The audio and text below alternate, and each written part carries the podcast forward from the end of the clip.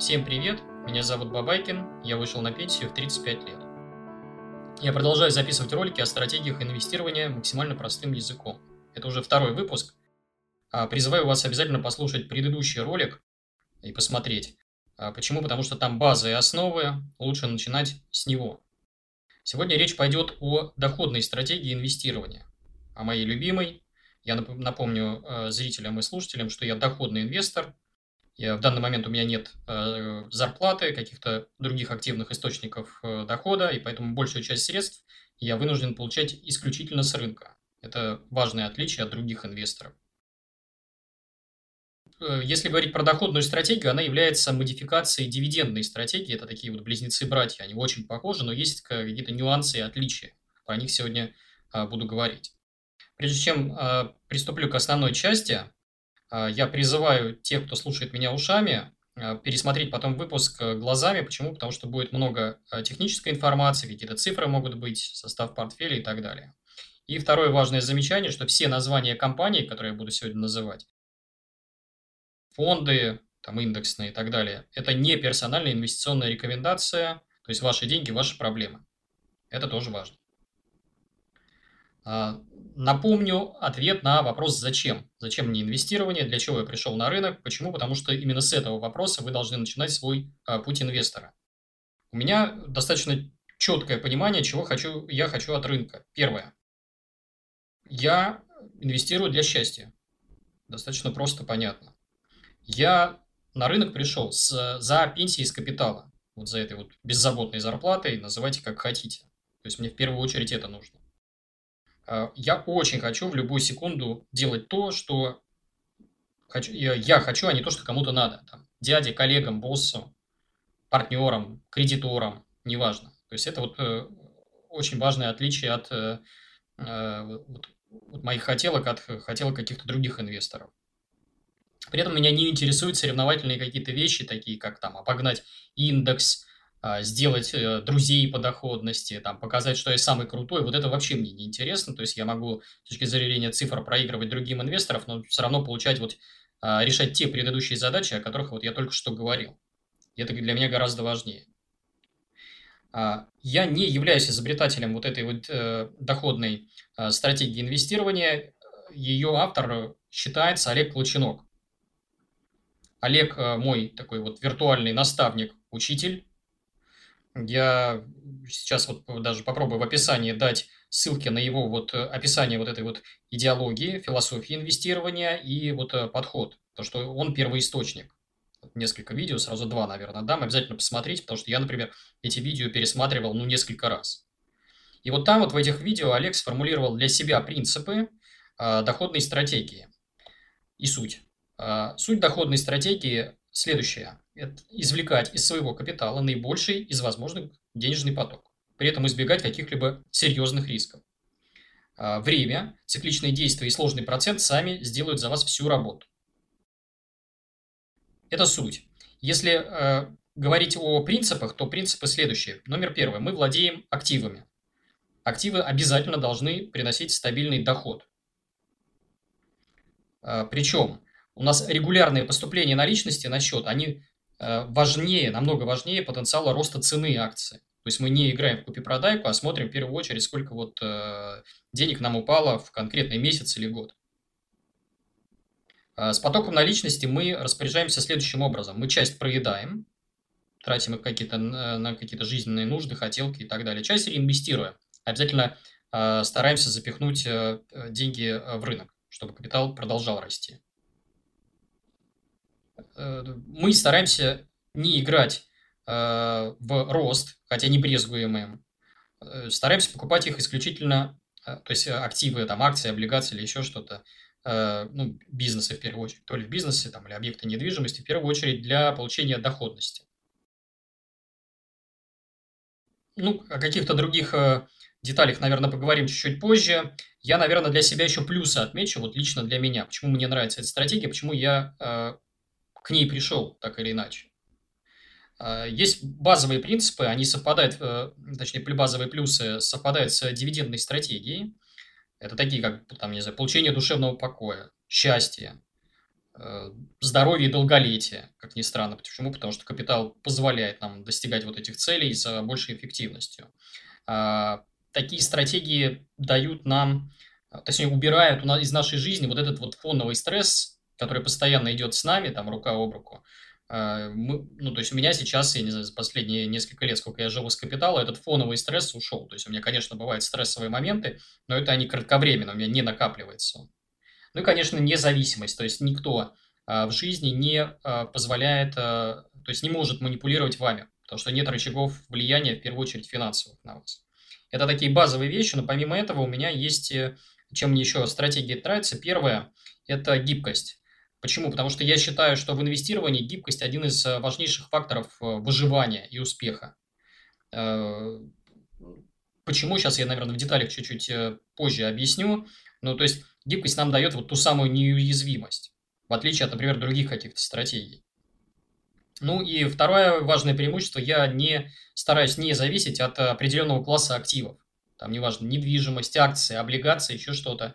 Я не рву за них тельняшку. То есть я понимаю, что они все хороши, и они все так или иначе могут применяться в рамках вот этой вот стратегии. А если говорить про сходство и отличие с дивидендной стратегией, как я уже сказал, это близнецы-братья. Очень похожи, но есть какие-то маленькие нюансы. А, первое а, нюанс, как я уже сказал, дивидендные инвесторы, они обычно в бумажных активах сидят, в первую очередь в акциях. У доходников спектр инструментов шире. Мы, например, не брезгуем рентой недвижимостью, там, к примеру, коммерческой или даже жилой недвижимостью, пожалуйста, то есть применяем. Второе. А, а, дивидендные инвесторы, они вот на первый параметр, первый показатель, на который они смотрят, это там, доходность, да, дивидендная доходность. Видят цифру хорошую, там, красивую, к примеру, двухзначную, 10%, и бегом эту бумагу покупать.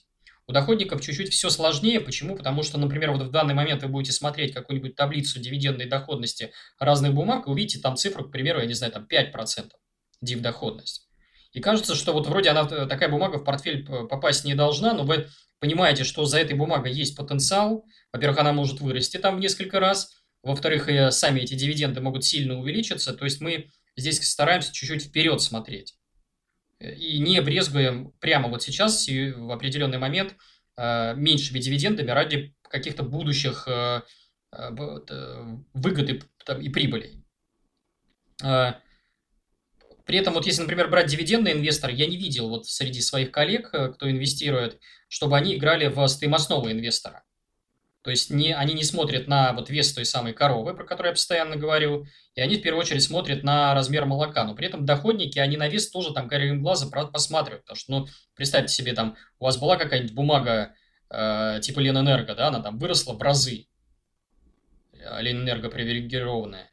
И, конечно, можно вот этот вот рост там многократный зафиксировать и переложиться в какой-то более там понятный инструмент, который помимо того, что имеет схожие там div доходности, так он еще имеет потенциал а, вот этого вот роста. То есть э, такими играми, скажем так, доходники не брезгуют. А теперь про философию немножко поговорим. Я э, подхожу вот э, к инвестированию, это такой некий процесс коллекционирования. То есть забегаю куда-то вот на какую-то поляну, хватаю себе актив и держу его, ну, там, я не знаю, максимальное количество времени. То есть, э, и стараюсь вот свой капитал измерять в первую очередь в коровах. То есть в штуках, и, э, там, в литрах молока и так далее. То есть не в деньгах, не в килограммах, не в сантиметрах, а именно в штуках, в литрах молока. А почему? Потому что такой подход, он дает колоссальное психологическое преимущество. Возможно, мне вот эта метафора, она немного уже, наверное, набила оскомину, но тем не менее. То есть вот представьте себе, например, в кризис, да, э, дают за корову одно ведро молока, э, и люди скидывают от страха. Я-то понимаю, что это глупость толпы, э, и в этот момент, конечно, корову за бесценок покупаю. Последний пример такой был там в марте 2020 года когда вот, я не знаю, там многие топовые компании голубые фишки продавали по цене там палаток с шаурмой с возможностью там окупа... Э, с будущей окупаемостью 3-5 лет. Но это просто смешно, это нонсенс. Э, то есть вы должны понимать, что вот акция – это доля в бизнесе, да? То есть это не строчка в терминале, не график, то есть ни в коем случае, а именно доля. Вы должны вот в себе этого собственника воспитывать. И я владею долями, мне совершенно наплевать на вот эти вот пузомерки линейки, там, ли, э, какие-то килограммы, там, деньги, еще что-то. И когда, вот вы видите, например, материал э, э, журналистов, да, они часто пишут в новостях такие заметки, что рынок резко упал, и все топовые олигархи, там, миллиардеры, еще что-то, потеряли там колоссальные состояния, там, миллиард рублей за один день. Это чушь собачья. То есть эти люди совершенно не понимают, о чем они вообще пишут. То есть они не понимают принципов инвестирования. То есть у этих акционеров, как, они как владели бизнесами, так и продолжают владеть. А того, что там у кого-то значение на линейке там, или на весах поменялось, ну, им от этого дела нет. Понимаете? А, далее.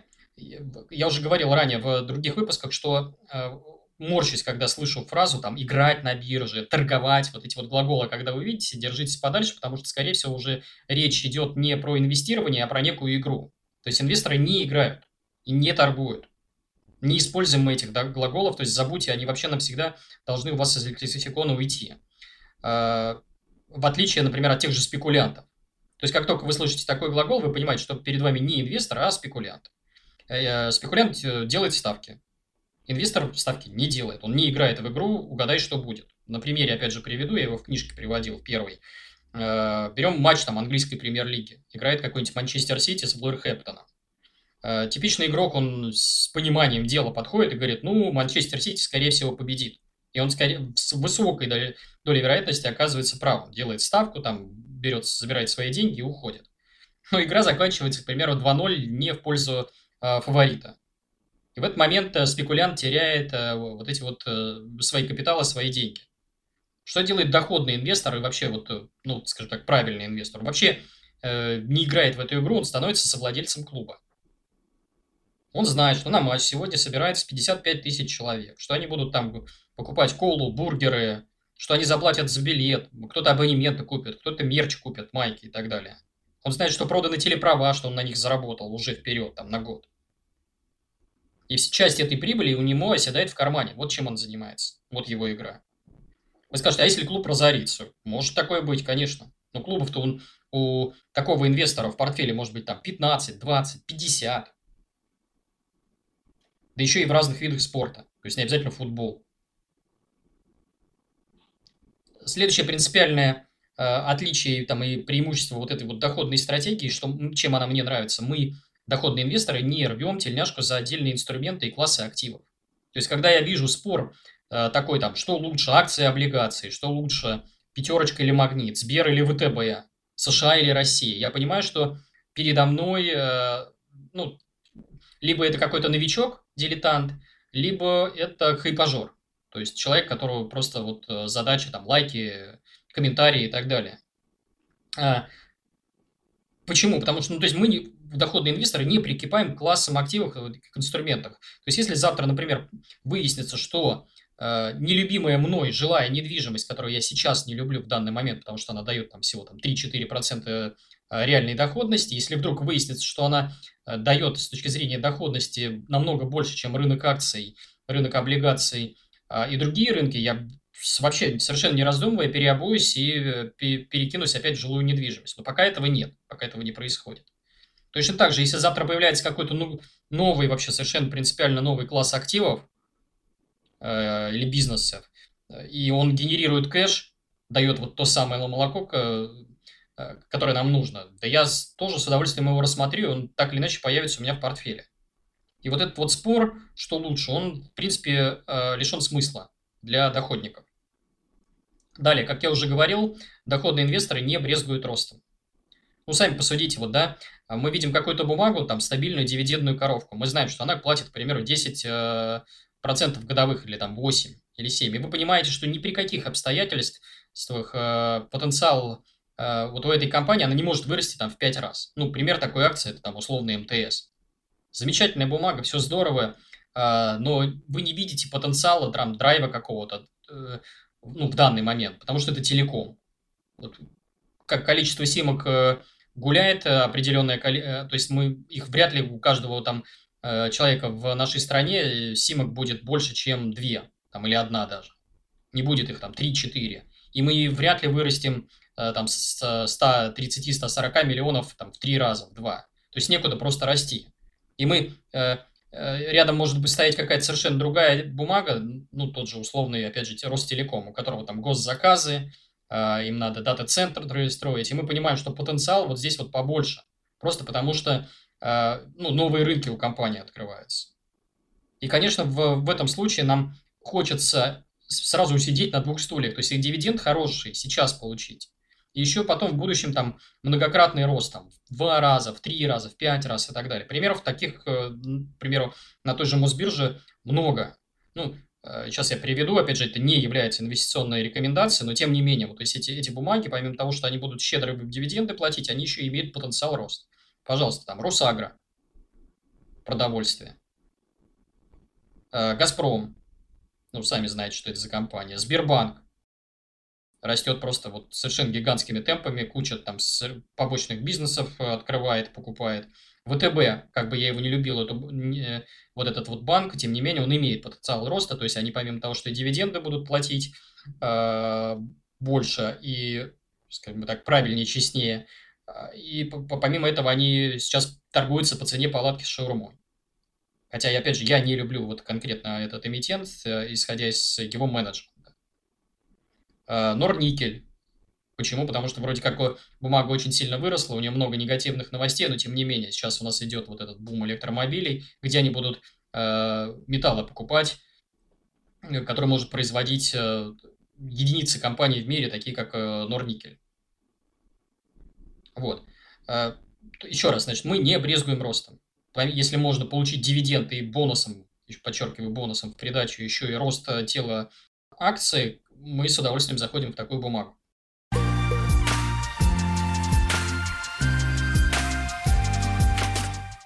Настало время для нативной интеграции. Вы постоянно в комментариях спрашиваете меня о том, как пробить потолок доходов и за счет чего откладывать деньги. Вот вам ответ. Минимальный доход экспертов в недвижимости – полтора миллиона рублей в год. Это в среднем 125 тысяч рублей в месяц. Топовые эксперты в недвижимости зарабатывают 5 миллионов рублей в год, и это 416 тысяч рублей в месяц. Перечислю основные преимущества профессии эксперт недвижимости. Первое – это отсутствие потолка доходов. Второе – это гибкий график работы. И третье – это возможность заработать на квартиру за первые три года работы. Я советую идти учиться к Сергею Смирнову. Сергей – самый популярный эксперт на рынке недвижимости России.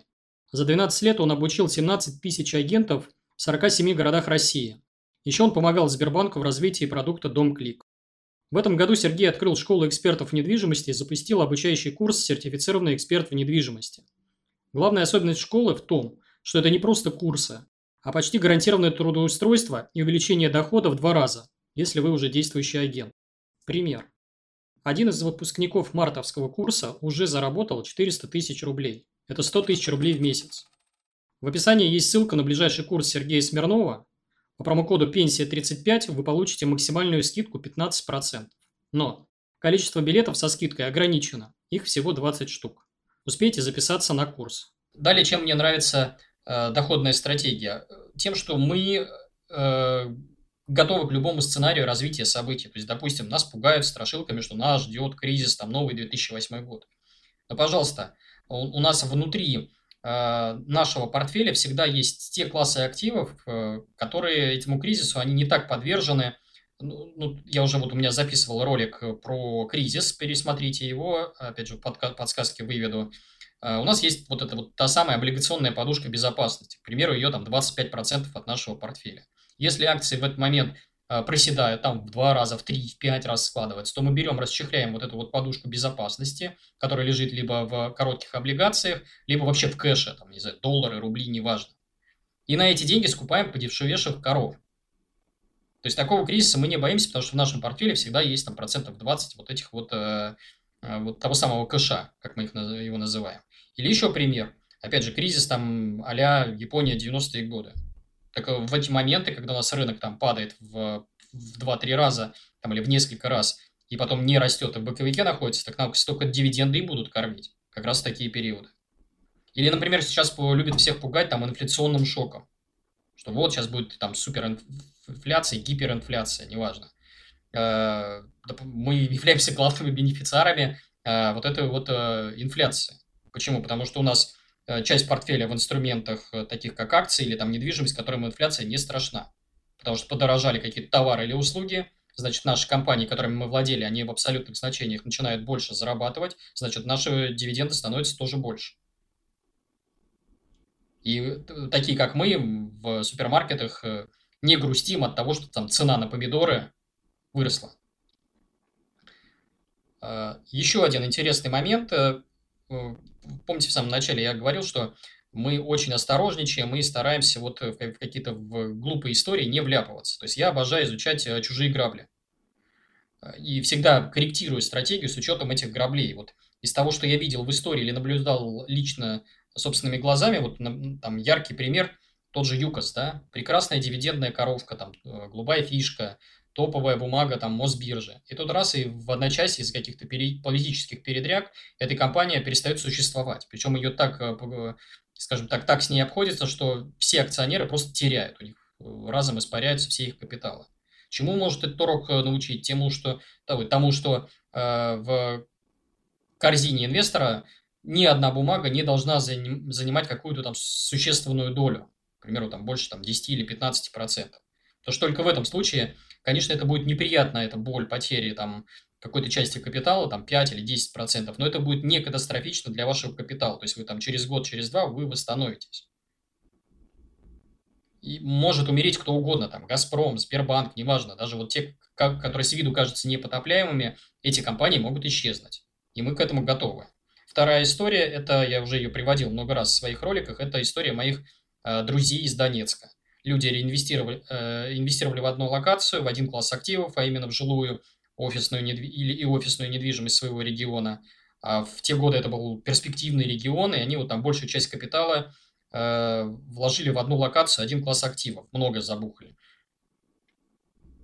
э, вбухали.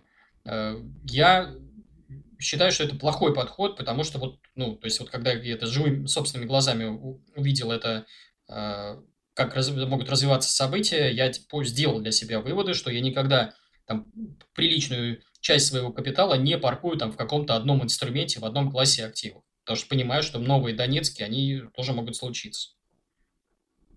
Еще одна интересная особенность. Э, доходные инвесторы, ну я, например, в частности, за всех не скажу, но я как доходный инвестор не боюсь неликвидных инструментов. Хотя вот с точки зрения учебников это нарушение всех принципов. Про ликвидность очень часто говорят, что важно не только войти, но и важно, как там выскочить. Поскольку я подхожу к инвестированию, как вот коллекционированию вот этих вот коров, то мне не страшно. Э, то есть меня не пугает тот факт, чтобы из определенного инструмента я буду выскакивать там несколько месяцев или там полгода или год. Пример вот этот инструмент запив, который я уже описывал, опять же подсказки здесь выведу. А, чем мне нравится этот инструмент? Там нет волатильности, то есть меня не, не пугают каждый день шокирующим изменением цены моего актива. Но при этом там раз в месяц капает вот эта вот беззаботная зарплата за счет ренты коммерческих объектов. Я сдаю магазины «Пятерочка». Вот. А, или похожие инструменты, например, внебиржевой рынок акций, я не рекомендую там инвесторам, новичкам даже рассматривать сейчас этот инструмент, но в будущем, там лет через 5-10 инвестирования, присмотритесь. Почему? Потому что там бывает на этом рынке, на небиржевом истории, когда дивидендная доходность может достигать там 15%, 20% годовых, там 30% и так далее. И да, с точки зрения реализации этого пакета, вы потом замучитесь продавать этот пакет, будете там, не знаю, через объявление на Авито продавать свои акции. Но, тем не менее, Э, свои дивиденды вы, скорее всего, будете получать. То есть, если правильно изучите компанию, правильно выберете. А, у меня была статья на эту тему, я ее здесь в описании к этому ролику тоже приложу, что, что такое вне биржа. А, посмотрите, изучите. Теперь вы спросите, а что же выбирать, что покупать? Давайте начнем, наверное, с фильтрации. Как и в прошлом ролике. Э, первое, что, э, что и кого мы не берем. То есть, какие классы активов Э, какие инструменты. Мы не берем товары. Не потому, что они там плохие, еще что, они просто не вписываются в эту стратегию. То есть корова не дает молока. Золото, там какие-то металлы другие, платина, еще что-то нам не подходят. Серебро. То, что, несмотря на веру в этот э, там, класс активов, корова не дает молока. Мы не играем в купи-продайку вообще. То есть, там, не знаю, инвестиции в бетон, новостройки. Купил, продал, купил, продал. Нам на это не интересно. Там биткоин или еще что-то. Мы не берем компании, у которых нет прибыли. То есть компания, которая ничего не зарабатывает, она не может появиться в портфеле доходного инвестора. Если компания перестает, то есть корова перестает доиться, она должна покинуть портфель, и вместо нее должно что-то другое появиться. Мы не любим компании, которые не делятся с акционерами. Какими прекрасными они бы не были, я пожелаю им удачи, поаплодирую их там успехам, совершением, открытием, но в таком моем портфеле такой компании не место. А, собственно, а какие классы активов нужно брать? Какой инструментарий? На что смотрит доходный инвестор? Здесь э, э, спектр инструментов по сравнению с дивидендными инвесторами, он широчайший. То есть их настолько много, что иногда даже хочется себя по рукам ударить, чтобы не вляпаться в какую-то там неприятную историю. Ну, примеры. Это дивидендные акции, конечно, подходят. Это государственные облигации. Это корпоративные облигации. А высокодоходные облигации, то есть это что-то такое более рисковые бизнесы, которые берут под больший процент у вас. Это коммерческая недвижимость в форме запифа. Бумажная, так называемая. Это коммерческая недвижимость в форме бетона так называемые готовые арендные бизнесы, к примеру, там ну, магазины Wildberries, Fix Price, Пятерочка и так далее. Это, как ни странно, жилая недвижимость, то есть та самая рента от э, людей, которым вы сдаете квартиры, там, однушки или еще что-то. Ну и прочая экзотика, там, не знаю, ссылки, продажа ссылок на сайт, там, э, инстаграм-аккаунты какие-то, фермы и так далее. То есть вариантов вот этого получения беззаботной зарплаты я в своей жизни натыкался там на ну, два десятка вариантов, встречал точно совершенно. А, это про классы активов мы говорили. Если говорить про мой, например, портфель, у меня в нем присутствуют дивидендные акции, государственные облигации и ЗПИФ, то есть бумажная коммерческая недвижимость. Три класса активов. А, вы спросите, а какие бумаги мы берем непосредственно? Сейчас я опишу методику и очень сильно упростил, в первую очередь для новичков, чтобы а, не было вот этого вот перегруза. Начнем, наверное, с облигаций, потому что с ними проще всего. То есть я здесь использую Э, так называемую такую защиту от дурака, то есть вместо того, чтобы искать корпоративные облигации, высокодоходные облигации, сложные, я их не могу оценить, потому что мне просто ни квалификации, ни времени не хватает. Я дилетант в этом плане.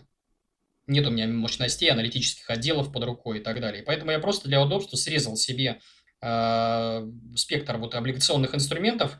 Я даю в долг только государству. Пункт первый. Э, и второе условие, я даю в долг государству только на короткий срок. Год, к примеру, полтора-два.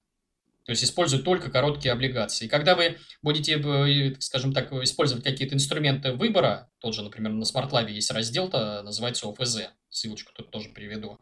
Э, у вас спектр инструментов, вы там введете параметры, там, там дюрация до двух лет, или там срок погашения до двух лет – Э, и только государственные облигации российские. У вас там будет 3, 4, там 5 эмитентов. Из них вы уже будете выбирать, это не так уже сложно будет. С облигациями вроде как понятно, да, там выбрали инструмент, э, сколько там аккумулировать средств. Э, ну, опять же, если ссылаться на умных дядек, на учебники, еще что-то, у нас облигационный портфель, он должен быть хотя бы там 15, 20, 25 процентов. Люди постарше, там, зрелого возраста и пожилые, у них там облигационная под... доля в портфеле может там и 50% достигать совершенно спокойно. Смотрите по ощущениям. Например, некоторые плохо переносят волатильность, когда у них все падает, и а, ну, в их случае тоже, наверное, облигационная часть портфеля должна быть чуть больше, там, чем 15, к примеру, процентов. Далее следующий инструмент – акции. Здесь, конечно, все посложнее. Э, но, опять же, если вот э, первичный отсев, э, первичный выбор осуществлять, я упростил методику. Берете два инструмента, я их приведу в описании, это blackterminal.ru, замечательный такой скринер, большое уважение ребятам, отличный они вот продукт сделали. И приложение Тинькофф Инвестиции, там внутри некоторые показатели, которые нам нужны, они уже встроены. Э, мы смотрим, вот э, если вы посмотрели предыдущий ролик, э, посмотрите там методику, как мы выбирали вот дивидендные акции, да. Я здесь не буду повторяться в деталях, вот коротко пробегусь, а сами непосредственно детали посмотрите в предыдущем ролике.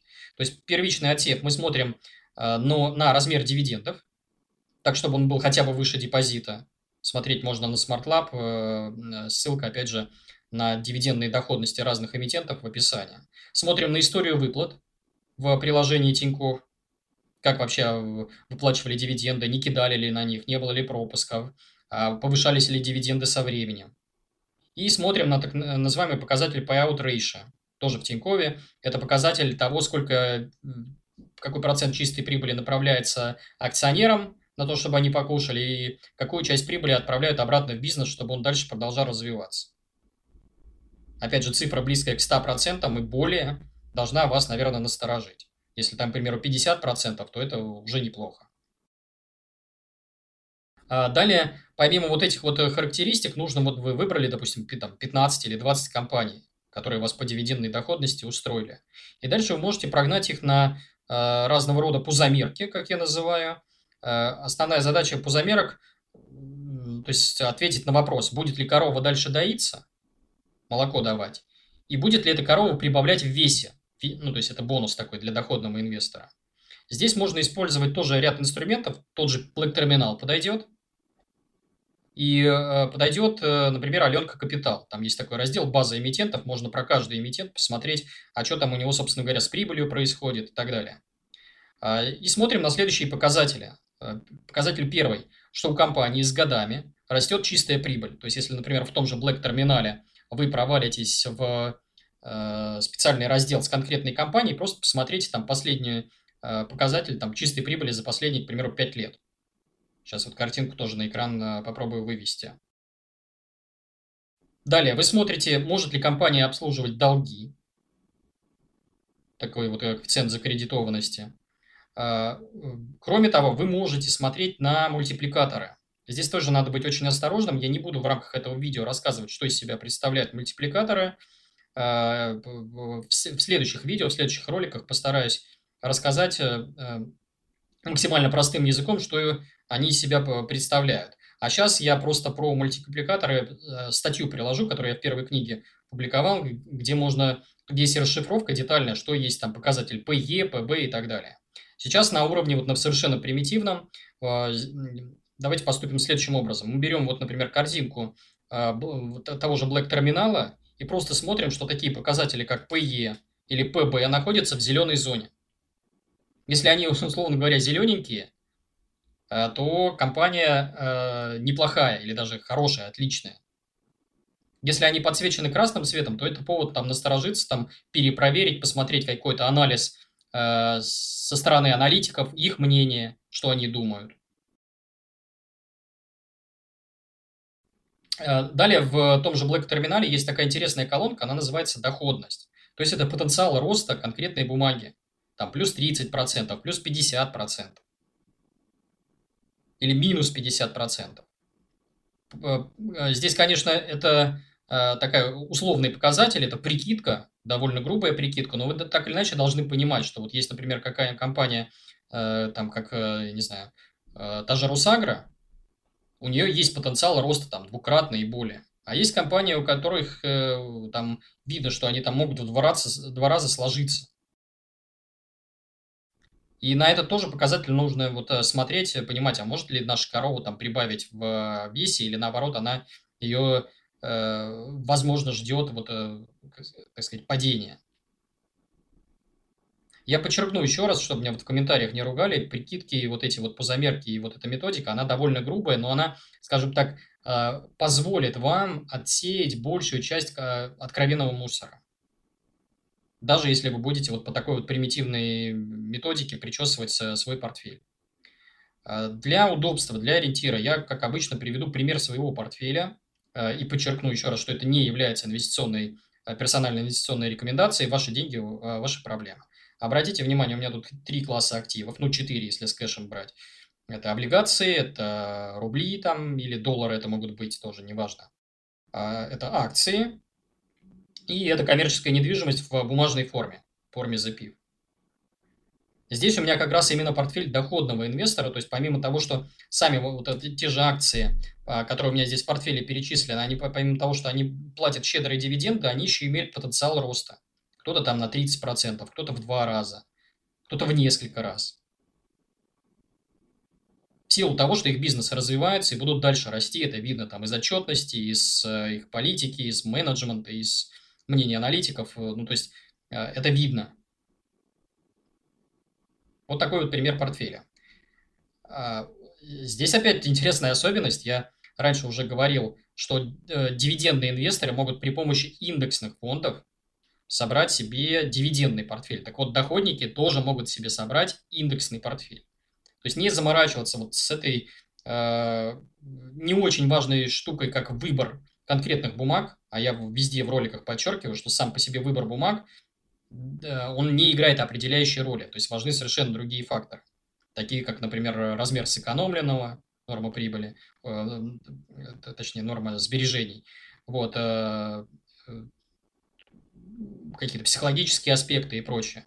То есть состав портфеля, он не играет там определяющей роли. Он важен, но э, не, э, это не ключевой параметр. И поэтому для удобства здесь можно просто взять и портфель доходного инвестора при помощи трех-четырех индексов собрать.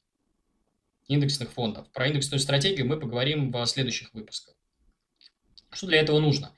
Вам нужен либо статус квалифицированного инвестора, а, квал дают за, э, если у вас на счету есть более 6 миллионов рублей.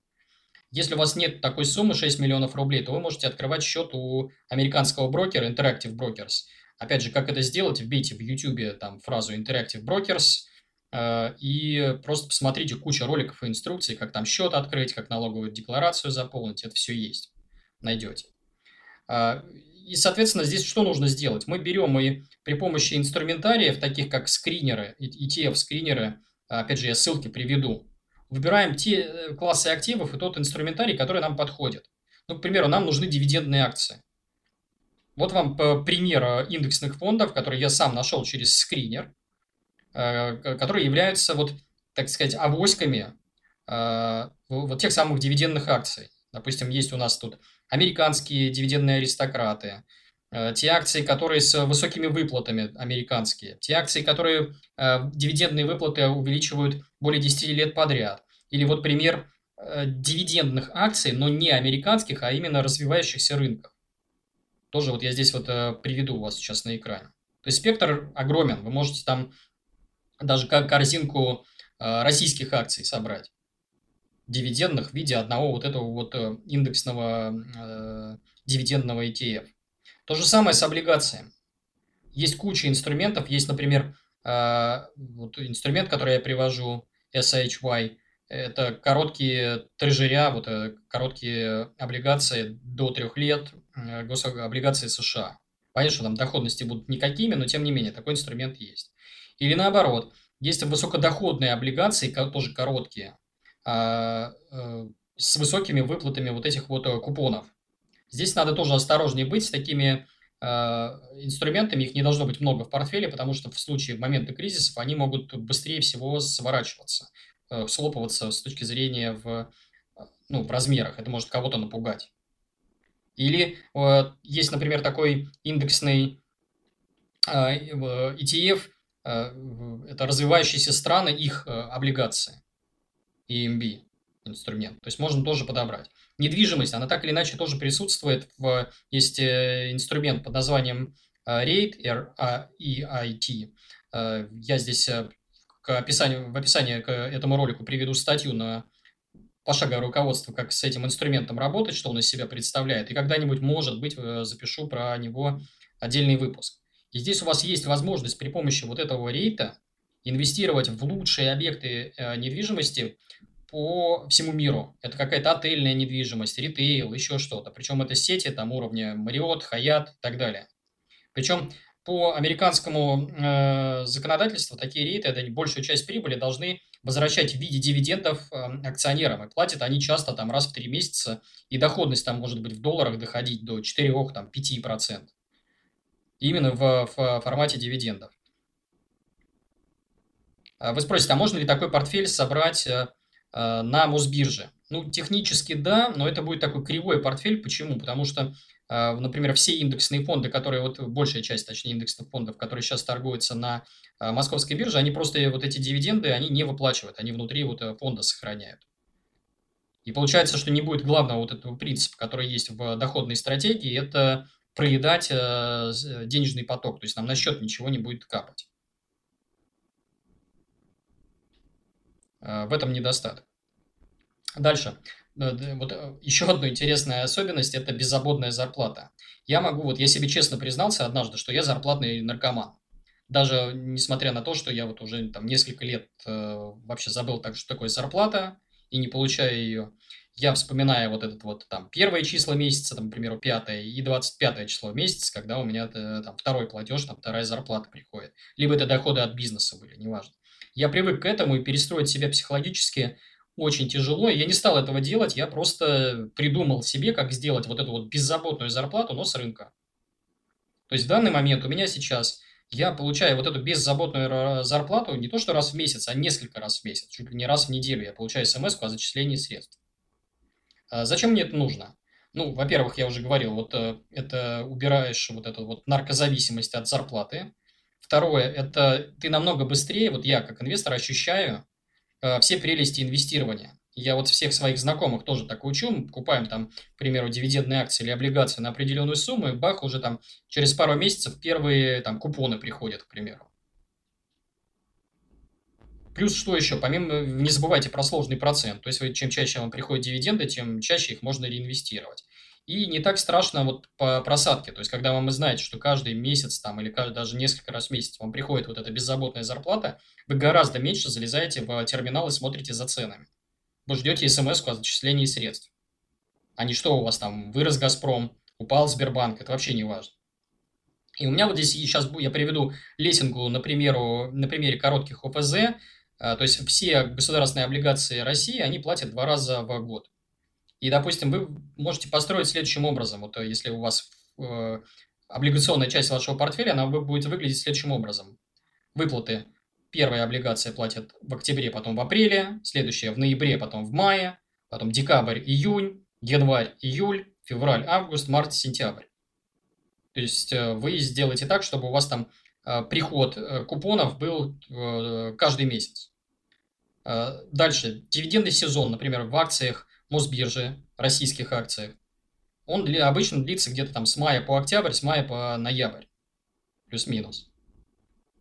И вы точно знаете, что вы в эти месяцы вы получите вот те самые дивиденды. Причем некоторые компании платят в мае, там как какая-нибудь Мосбиржа условно.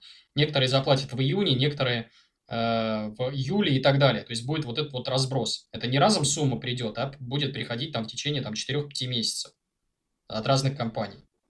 Если вы, например, инвестируете в акции США, там, там все еще веселее. Там многие компании э, платят э, раз в квартал раз в три месяца. И можно, опять же, там, если у вас несколько десятков бумаг, сделать так, чтобы приход э, дивидендов на счет был чуть ли не ежемесячно. Или мой пример вот с актива, закрытый паевой инвестиционный фонд. Э, ренту я получаю с коммерческих объектов, и они платят исправно в первых числах месяца. Там с 5 по 15 число я получаю от них смс -ки. Причем, опять же, от разных фондов, у меня их там 4, э, да, получается. Я сначала от одного фонда получил, к примеру, 5 Э, июня, потом от другого 7 июня, потом 10 и потом 15. То есть несколько раз я получаю выплаты и каждый раз радуюсь. Ну, кроме того, можно, как я уже говорил, есть экзотические способы получения вот этой беззаботной зарплаты. Например, в данный момент у меня э, роялти с книги падает. То есть э, спасибо вам за то, что вы покупаете мою книгу, и там какую-то часть денег я получаю сейчас с, с книг. Она, конечно, небольшая, на нее особо не при, проживешь, но там долги по ЖКХ или там еще почему-то можно спокойно погасить как раз вот за счет вот этого вот роялти. Это тоже э, это магазин Литрес мне платит раз в три месяца. То есть еще вот способ. Или вычеты, например. То есть раз в год я обязательно получаю от налоговой вычеты, обычно это летом происходит. И я точно знаю, что вот в этом, этим летом я опять получу там кругленькую сумму от э, налоговой. А для удобства, вот я опять же прорекламирую абсолютно бесплатно сервис сейчас, вы спросите, а когда, вот как понять, когда мне там будут платить. Есть такой замечательный, э, замечательное приложение для iPhone, для Android, для планшетов, DivPlan называется. Вы туда вбиваете состав своего портфеля, к примеру, там ОФЗ, какие-то а, а, а, Э, облигации там корпоративные, акции, еще что-то, вот, ну, весь спектр э, бумажных в первую очередь инструментов. И программа точно вам рассчитает, когда и в какой месяц вам заплатят, и сколько заплатят, а, и э, там с налогом, без налога, то есть можете поиграться, посмотреть, вот что и как будет. То есть вы видите все как на ладони, и нет нужды там в Excel рассчитывать ручками, а когда же вам эта зарплата придет. Тоже замечательный инструмент, ссылку я приведу в описании. Ну, вы скажете, все так здорово, все красиво, но есть же какие-то риски. в этой стратегии? Конечно, они есть, присутствуют, как в любом а, инвестировании, любой стратегии. Риски следующие. Я их перечисляю. А, риск первый – это э, когда у нас денежный поток иссякает. То есть может с любой инструмент, любая корова перестать доиться. Защита от этого, то есть будущее неведомо, мы не знаем, когда это произойдет, а, от кого можно получить какую-то там вот э, проблему. А, и мы понимаем, что единственное, вот я вот как инвестор понимаю, что единственная защита от этого явления – это диверсификация, то есть яйца в разных корзинах. Другой защиты нет чем больше у вас эмитентов, там хотя бы там 15-20 э, э, бумаг дивидендных, к примеру, в портфеле должно присутствовать. Иначе мы э, можем нарваться на то, что какая-то из коров просто перестанет доиться. Второй риск, который я вижу, вот для себя я его усвоил, это когда у нас вот эта облигационная или рублевая часть подушки безопасности, точнее, подушки, которые мы используем для дозакопок, она у нас находится в каком-нибудь неликвиде, типа бетона когда происходит, например, обвал на рынке акций, вам не на что просто докупать просевшие акции. У вас в этот момент эти деньги куда-то там э, пристроены. Поэтому всегда, вот если у вас часть э, портфеля, доклоните только в тех инструментах, которые максимально ликвидны, до которых можно достучаться там э, и, и получить в течение, я не знаю, там одного дня. Только такие инструменты. Это что может быть? Это короткие облигации, это могут быть какие-то депозиты с возможностью снятия счета денег со счета с, э, без потери с точки зрения процентов, или просто когда банк начисляет остаток на счет. Вот такие инструменты.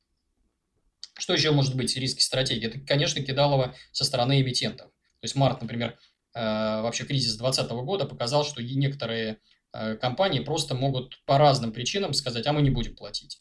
Некоторые компании это делают по объективной причине и говорят, ребят, мы ничего не заработали, прибыли нет, нам нечего платить. И тогда нормально, мы можем остаться с такой компанией. А некоторые компании просто в лицо плюют и говорят, а мы не заплатим, потому что вот все не заплатили. И в такие, э, вот именно с такими компаниями я как раз стараюсь расставаться. То есть одно дело, когда они не заплатили, потому что прибыли не было, а другое дело просто вот э, э, потому что вот совет директоров так решил, что надо там еще одну яхту купить менеджменту. Вот такие компании я не очень люблю. Вот. Э, ну что еще? Наверное, надо за ставками ЦБ следить, э, смотреть, двигаются ли они как, в какую сторону, либо в меньшую, либо в большую. Но это уже там макроэкономика, наверное, это об этом поговорим а, в следующих выпусках. Напоследок, что я хочу сказать? Ну, я хочу привести, во-первых, ссылку на сайт Олега Клоченка, идеолога доходного инвестирования. Там есть раздел «Новичкам», где он описал вообще все принципы и все прелести этой стратегии. Я для вашего удобства упаковал это в формат книги, Э, так, чтобы можно было прочитать вот прям у себя там на планшете или на какой-то читалке. И ссылку вот привожу сейчас на ваших экранах и в описании тоже. То есть это вот как, по сути, у вас как еще одна книга будет. Обязательно с ней ознакомьтесь. Вот, э, ну, это все, что я хотел сказать на сегодня. Напоследок призываю э, зрителей, слушателей подписываться на мой YouTube-канал, ставить лайки, напишите в комментариях, что вам, если вам нравятся такие выпуски, я буду продолжать именно про стратегии инвестирования рассказывать. А, Все это вместе э, помогает мне пробивать алгоритмы YouTube а, и так, чтобы вот эти идеи мои доходили до большего числа потенциальных зрителей. Кроме того, у меня есть Telegram и Instagram. В Телеграме я выкладываю тот контент, которого нет и не будет на YouTube, а в Инстаграме а, в формате комиксов я выкладываю вот э, такие вот веселые картинки о жизни с ранней пенсии.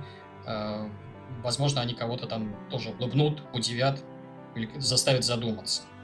А, есть у меня две книжки. Одна из них называется «На пенсию в 35 лет», вторая называется «Fuck you money». В них я в, в краткой форме изложил все свои идеи, принципы, весь свой опыт.